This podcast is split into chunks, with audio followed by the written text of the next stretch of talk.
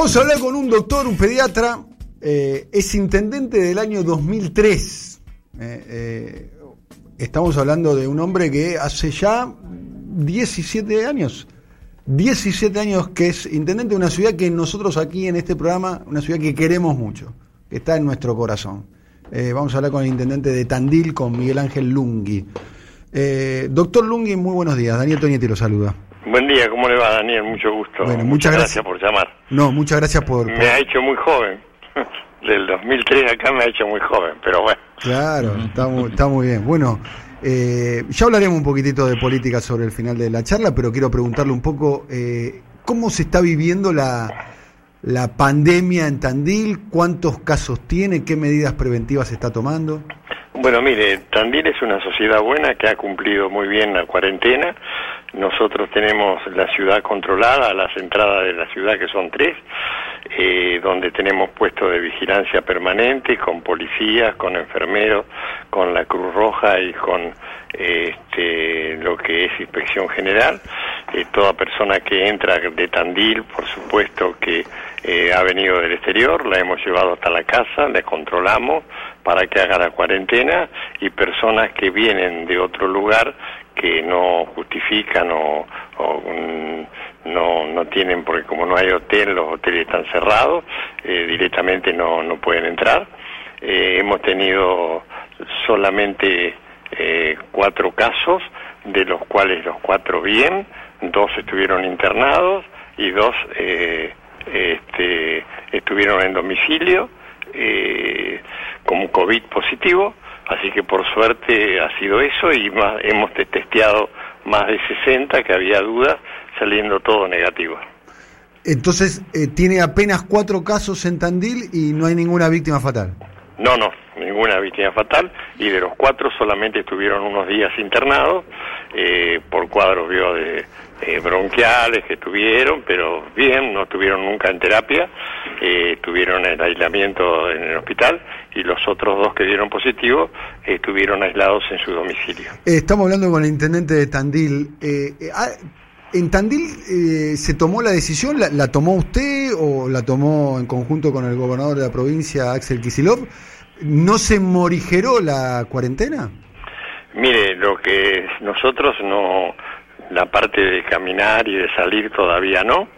Este, lo que sí le hemos pedido al gobierno provincial es la apertura de algunos rubros comerciales, porque ya llevamos 40 días, no hay eh, circulación del virus por ahora en Tandil, para que puedan abrir de 10 a 2 de la tarde, porque se imagina que la vida, lo más importante, es una sola y la única que tenemos, pero también hay una línea muy delgada con la economía.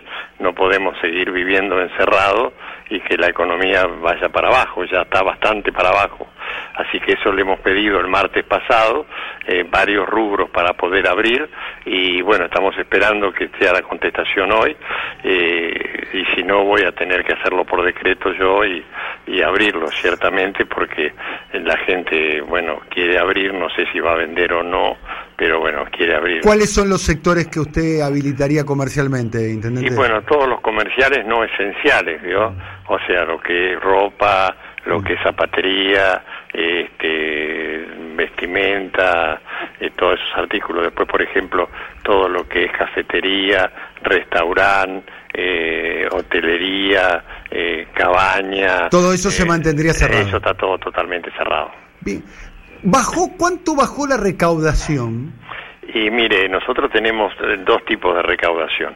Uno es por el por la coparticipación y otro es por las tasas. Nosotros interpretamos que las tasas todavía no están cerradas, pero vamos a estar en un 40% y la coparticipación vamos a estar en un 60% de, de disminución. Bien, eh, a fin mañana, a fin de esta semana o la semana que viene seguramente va a tener que pagar. Eh, el jueves pago los sueldos. Este el, el 31 paga el sueldo.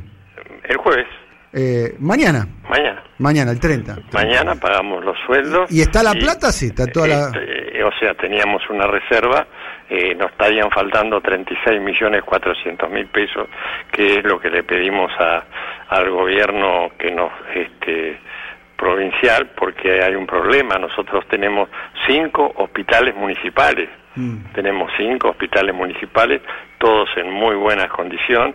Tenemos 32 respiradores, ¿no es cierto? Tenemos tres terapias intensivas, o sea, terapias de adultos, tenemos terapia infantil y tenemos neonatología y tenemos 1.080 empleados en todo lo que es salud con 14 centros de salud periféricos en los barrios. O sea, esto es una política que llevamos desde el 2003. Todos los años hemos invertido del presupuesto municipal el 35% del presupuesto en salud. Lo único que, hemos comprado eh, en este momento es eh, los barbijos y los, los, los camisolines en mayor cantidad porque el resto tenemos toda la aparatología hay muchos distritos que no tenían un solo respirador y han tenido que salir a armar terapias y tener que salir a comprar respiradores. Nosotros prácticamente hemos comprado los insumos médicos para tenerlos, eh, barbijos de distintas categorías y por supuesto camisolines, por haber llevado una política de Estado municipal todos los años de la misma manera. Estamos hablando con Miguel Ángel Lungui, que es el intendente de, de, Tandil. ¿Cuál es su relación? Usted es un, si se me permite calificarlo, un, un caudillo radical, un hombre histórico del radicalismo. No, no, no, soy un radical puro. Un radical. ¿No, le, gusta el término caudillo? No, caudillos son los grandes hombres. ¿Vio? En la historia que comenzó los partidos políticos, ¿no? Después le diría que son líderes. O sea, Raúl Alfonsín es un líder democrático, no es un caudillo. Bien. Arturo Ilia es un líder democrático, no es un caudillo. Balvin es un líder democrático, no es un caudillo. ¿Le parece caudillo es un término peyorativo para usted? ¿Lo, lo toma mal? Lo veo, sí, lo veo muy muy fuerte, ¿no es cierto? En la época a lo mejor de que usted ya votó, ¿vio? En la época de los conservadores y radicales en esa época que eh, me han contado historias que en la mesa de, de elecciones estaban con el, con el revólver arriba de la mesa. Claro, esto ahora no pasa, hay que aclarar, ¿no? No, esto no hemos mejorado mucho. Antes había fraude, ahora creo que no. Está muy bien. Bueno, pero está del año 2003 eh, eh, como, como intendente, es uno de los hombres del interior de la provincia de Buenos Aires que más tiempo se ha, se ha mantenido eh, en el cargo con niveles de, de aceptación muy altos, ¿no? Una persona que es votada del año 2003, evidentemente eh, eh, porque es valorado positivamente por su, por su sociedad. ¿Cómo es su vínculo hoy con Axel Kisilov? Mire, nosotros como radicales, de nuestro vínculo es siempre de diálogo y de consenso. Raúl siempre decía que la democracia es diálogo y consenso, si no es democracia, ¿no? Yo no he tenido la oportunidad, solamente el otro día pude hablar por videoconferencia con el gobernador un rato, pero después no he tenido contactos con él. Prácticamente vio, él inicia el mandato fin de año, fin de año son días especiales, después yo me tomé 15 días en enero de vacaciones y después se vino eh, este virus que no sabe usted por dónde entra, mm. cómo llega, y prácticamente la locura de la cuarentena, él también con mucha mucho trabajo, porque la provincia de Buenos Aires es un país y nosotros tratando de armar todo lo que es el control de Tandil, los cierres de los accesos, que no nos falte en el hospital.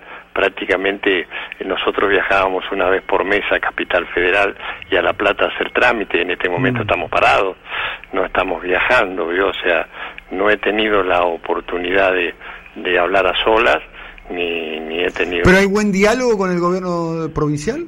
Eh, es, es, un diálogo, yo, ¿cómo le puedo decir? Bueno, pero acotado, no sé si me entiende. Mm. Eh, estamos con un solo tema. ¿Y qué diferencia nota eh, entre el gobierno de Axel Kicillof y el gobierno de María Eugenia Vidal?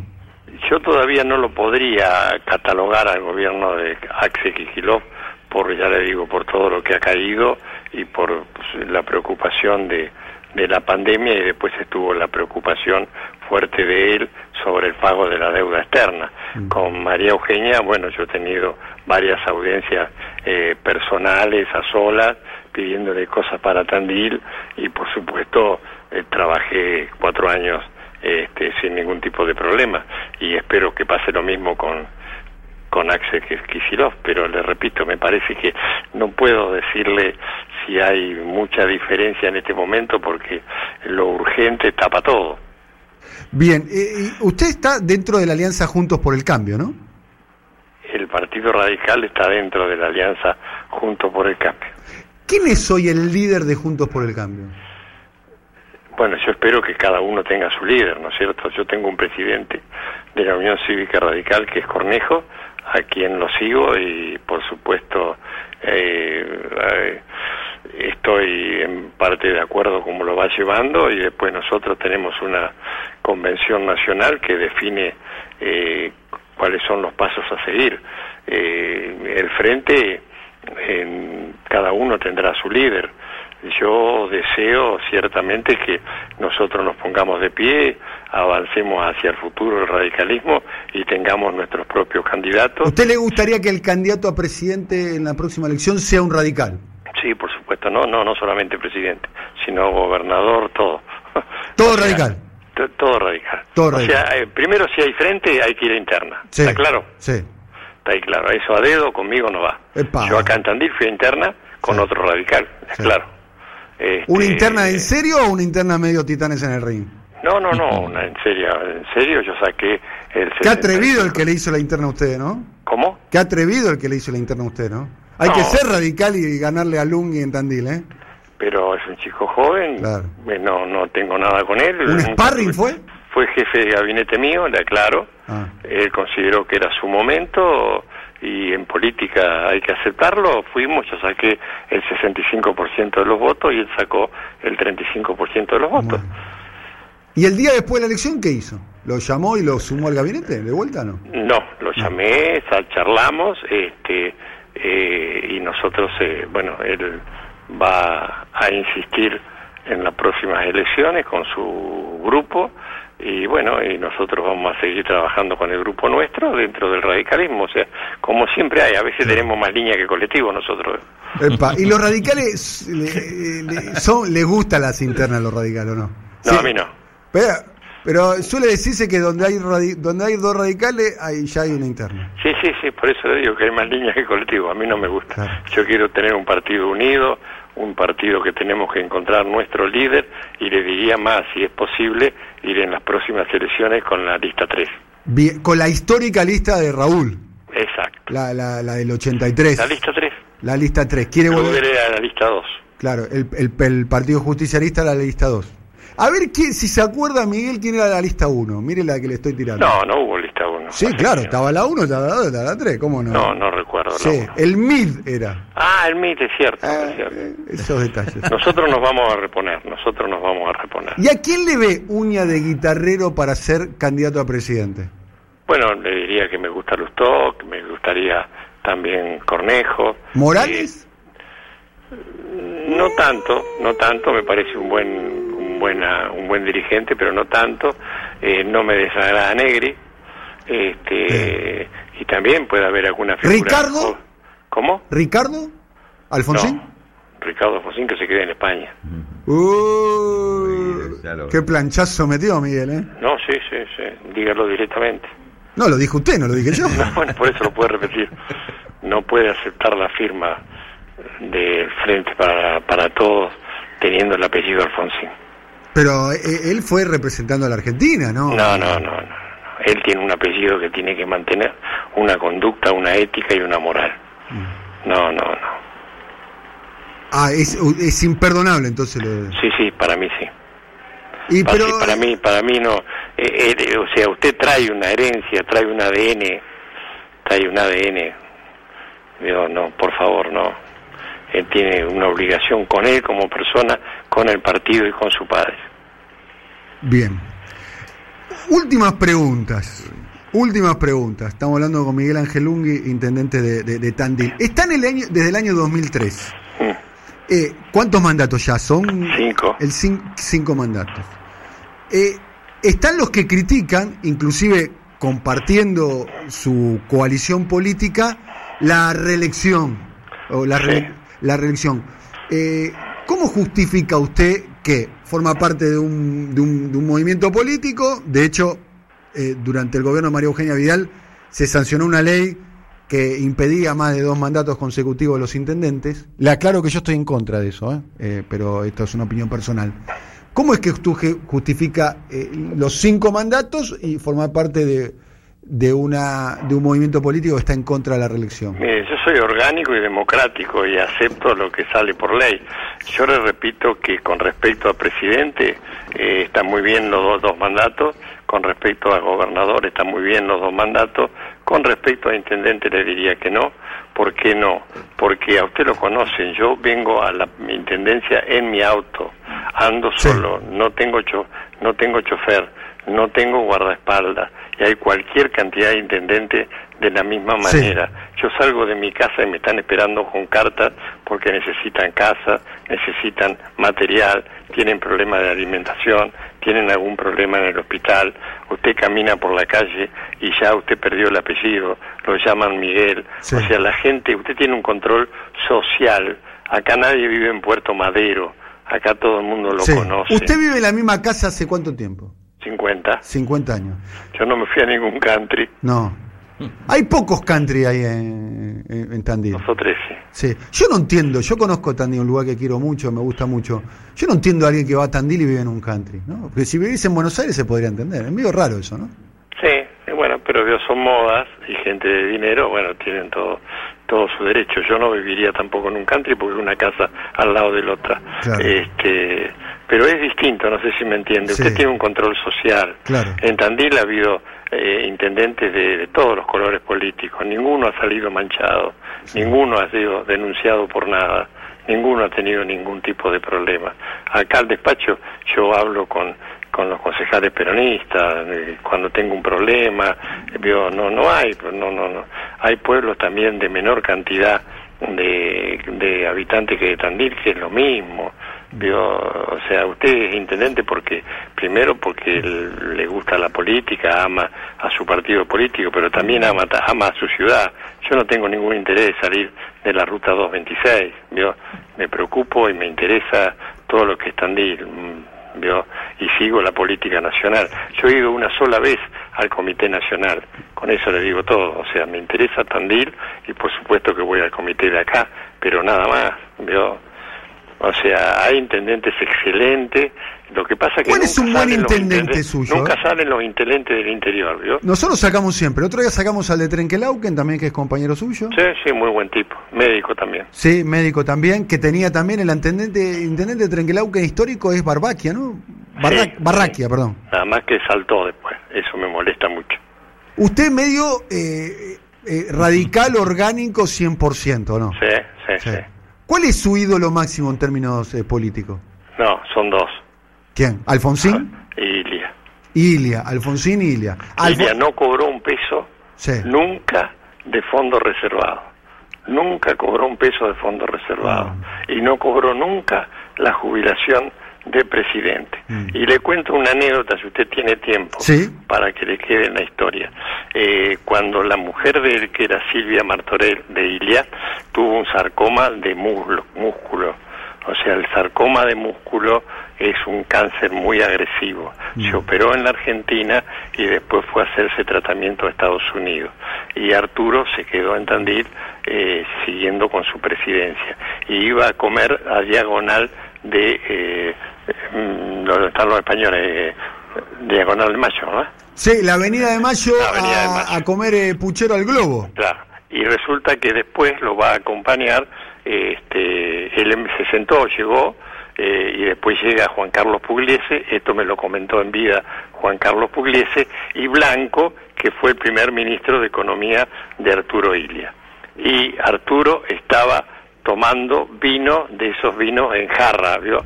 Vino común en jarra. Y Juan Carlos Pugliese le dice, presidente, usted puede tomar un vino tres cuartos eh, como corresponde. Dice, esto es lo que puede pagar el pueblo de Argentina.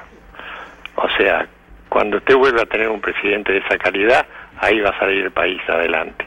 Y nunca cobró la jubilación porque él siempre dijo que de haber sido presidente era suficientemente el pago. Y cuando venía a Tandil, que lo invitábamos, nosotros le comprábamos los cigarrillos porque no tenía un mango. Analice usted la historia que vino después. ¿Y cómo puede ser esa reivindicación de la ética tan importante que comparto, Miguel? de Ilia eh, haber terminado con, discúlpeme que le diga, con un vecino ilustre de su ciudad como Mauricio Macri, que dicho sea paso, no es un hombre que puede justificar el origen de cómo paga los vinos. No, no, no, no, no sé cómo, el, bueno, ahí me metió en un brete porque en la plata de eso no tengo sospecha. Bueno, eh, si quiere le paso un par de libros de, la historia del grupo Macri, Miguel. Ah, bueno, sí, por eso, pero no sé si eh. él está con, o sea, con respecto al padre, usted sabe que hay temas de correo que no se cerraron, temas de, eh, supongo, de, de juicio, ¿no? Este, deseo que él no, no esté, ¿no es cierto? Acá es una familia que siempre hizo negocios, este, hizo negocio con el Estado, eso no se lo voy a... Claro, no con el Estado, en la época de la dictadura. no, es un ejemplo para poner en la misma mesa de No se lo voy a negar. Claro, y Raúl Alfonsín, la jubilación, el 50% se la entregaba al PAMI de Chascomús. Estas cosas son las que usted tienen que levantar para que la juventud interprete quiénes son los verdaderos líderes. ¿Y quién es un buen intendente, Miguel? Eh, un colega suyo actual, eh, no me diga uno histórico, un actual que yo, lo llamo porque la verdad eh, es bueno, tiene buenas ideas, tiene buena experiencia, por más que sea quizás más joven que usted. No, no, sí, seguro que es más joven que yo, seguro. Pero hay muchos intendentes, hay muchos intendentes del interior que son muy buenos y que han hecho cosas ¿Tiene, muy, buenas. ¿Tiene nombres así? Nosotros los descubrimos, dicho sea paso, si es que no los conocemos. Pero no, no quiero tirar uno porque puedo ah, quedar ah, mal con otro. No, no. Pero ah. le, le, diría que eh, de varios partidos políticos hay, hay muy buenos. Lo que pasa es que siempre ustedes están, ustedes, discúlpeme, siempre están ubicados con el conurbano. Es verdad. Eh, eh, Nosotros en este programa llamamos a muchos. Tengo un hospital que lo invito, un hospital de niños que parece un Sheraton. Epa. Siempre sale, no, sí, véngalo a ver. Yo le, doy una, una cabaña fin de semana, le consigo una cabaña. Tengo, Usted tiene ahí un secretario de turismo que es un lujo, que es mi amigo Lole Inza. Le mando un saludo grande. Bueno, bueno, él le consigue una, una cabaña y recorremos los dos juntos el hospital de niños. Siempre salen los hospitales desastrosos, o sea, el porcelanato que tiene el hospital de niños es alemán. Por supuesto, usted no se cura con porcelanato. No, claro. Pero usted también tiene una terapia infantil que tiene cualquier cantidad de patología para solucionarle el problema a una patología mayor. No, no. Le quiero contar que tenemos las dos cosas. Bien. Eh, además usted es pediatra, ¿no? Tiene ahí algo, tiene algo ahí que. Bueno, eh, Miguel, le agradecemos mucho el contacto con nosotros. Es una ciudad que nosotros queremos mucho, la ciudad de Tandil, así que. Bueno, ahí le, le, he dado tres perlas para que usted la repita durante las 24 horas. ¿Cuáles? La de Arturo Illa comiendo solo, la de Arturo Illa no cobrando la jubilación, la, de, la de Raúl Alfonsín cobrando el 50% de la jubilación y, y Arturo Illa no cobró los fondos reservados, que usted no tiene que responderle a mm. nadie, el presidente, lo que cobra del fondo reservado. La plata del fondo reservado quedó en el escritorio de él en un sobre. Solamente sacó un pequeño porcentaje para darle una, a una obra de teatro que iba a España, que era una obra de Ricardo Rojas. Muy bien, muy bien. Así que googleé y va a ver que yo no le estoy mintiendo. No, no, es interesantísimo. Además son, son todas figuras muy, muy destacadas de, la historia contemporánea. Son los valores, los valores que tiene que volver a recuperar la Argentina. Porque sin valores nosotros no salimos adelante. Muy, muy bien. Eh, Miguel, última pregunta, una cosa, parece frívola la pregunta, pero para mí no lo es. Eh, ¿Cuál es el mejor salame de la Argentina? El de Tandil, Cañoli. no, hay, otra, hay otras marcas también. Me metió el chivo ahí, Miguel. Eh, después tiene el encuentro, tiene, eh, ¿cómo se llama? Las Dinas las Dinas. Pero Las Dinas es muy bueno, ahí, ahí le soplaron. Lo que sucede es que Cañoli tiene una empresa de 700 empleados, es la empresa más grande y exporta, le aclaro, a China y a Rusia. Ah, muy bien, muy bien. Exporta. Y tiene también eh, todo lo que es carne de cerdo que está exportando y los exporta en forma de hamburguesas. Tiene que venir a comer eso también. Está bien, vamos Usted puede comprar eh, hamburguesa de cerdo en paquete de dos con un un empaquetamiento muy bueno, un marque muy muy bueno y una empresa que eh, ahora no consigue, veo cómo estamos, pero tiene que poner un matadero de cerdo en Tandil y necesita un crédito blando que no lo ha podido conseguir. Te mete, Lungi te hace todo, te hace un hospital, te mete el chivo de las hamburguesas. Está muy bien. Miguel, ¿y por qué mejor el, el, de, el de Tandil que, que el de Colonia Carolla o el de Mercedes? No, es, es mejor. Es mejor, pero hay, hay un, nosotros tenemos denominación de origen. Claro. Eh, ha sido estudiado y tiene unos cuantos procesos, eh, un- muchos estudios bacteriológicos. Eh, ciertamente eso se puede, a mí me lo han contado, pero bueno, también tengo alguna neurona que después se me, se me escapa, ¿vio? Pero me han contado. Y si usted ve la fábrica de Cañoli, eh, es una fábrica Sí, espectacular. me dijeron que es tipo la NASA, en serio, me dijeron que es sí, espectacular. todo acero inoxidable, con todas las condiciones de higiene. eh, es, eh, es muy Nosotros buena. vamos a ir a la fábrica de y nos vamos, nos vamos a quedar a vivir. Yo, yo lo llevo, yo lo no llevo. tanto, Usted bueno. venga a hacer un fin de semana, Sí. hablamos con el Lole, Sí. eh, lo tiene en una muy... Bueno, ahora están cerradas las cabañas. Sí, no, Y- cuando termine eh, todo esto, que vaya a saber cuándo.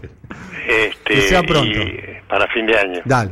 Eh, Miguel, un abrazo muy grande. eh, queremos mucho a, a la ciudad de Tandil en este programa. Le mandamos un abrazo muy grande. Mu- guste, a sus y órdenes, tenemos eh. muchos amigos allá, ¿eh? Muy bien. A, a Fede Albano, Lole Isa, Martín Rubinetti, mucha gente amiga tenemos. Un abrazo muy tiene a grande. Juan Martín del Potro, que parece que hoy escuché que hay problemas con, con Jujuy.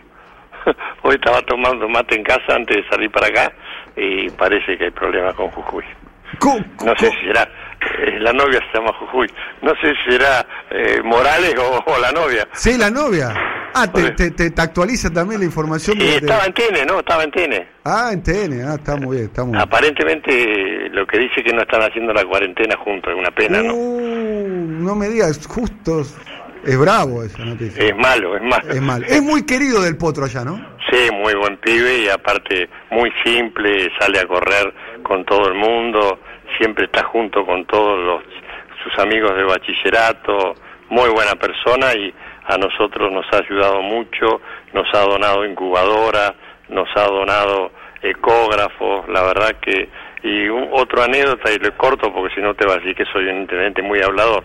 Un día lo llevé a, a ver la incubadora que él había donado porque la entrega sin, sin, sin venir él, sin fotos, porque acá en este país hay los políticos lo que más les importa son las fotos, ¿vio? aunque después quede todo en blanco. Eh, lo llevé a ver la incubadora y en la incubadora de él había un bebé de 700 gramos. Eh, se puso a llorar mirando al bebé y ese bebé salió a flote. La verdad que eh, se, se emocionó mucho y bueno, nos emocionamos todos, pero él se emocionó porque gracias a una donación de él, una incubadora de terapia le había dado la posibilidad de vida a un chiquitito que nació prematuro de siete meses.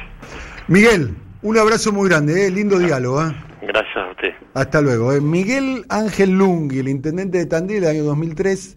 A él no le gusta que le digan, pero es un viejo caudillo radical de- del interior. De Sí, esos claro, intendentes eh, que, que ca- eh, caminan las calles, que viven en el mismo lugar hace 50 años, ¿no? Eh, bueno, Sí, a- llevo- algunos son opositores, nosotros tenemos muchos oyentes en Tandil, algunos no están de acuerdo con él, Llevó la, otros llevó la están de acuerdo con concepción él. de, llevó la concepción de caudillo a lo que, que uno le diría capanga, es otra cosa. Claro, Nosotros- sí, es una palabra, lamentablemente para algunos tiene un significado Sí, negativo, pero no, no. Negativo. lo Para mí no lo es, Para mí para tampoco, mí es por eso. elogio, ¿no? Pero lo para decimos otros- en el sentido. en ese sentido. Linda charla ¿eh? Sí, con eh, Miguel Ángel Lungui.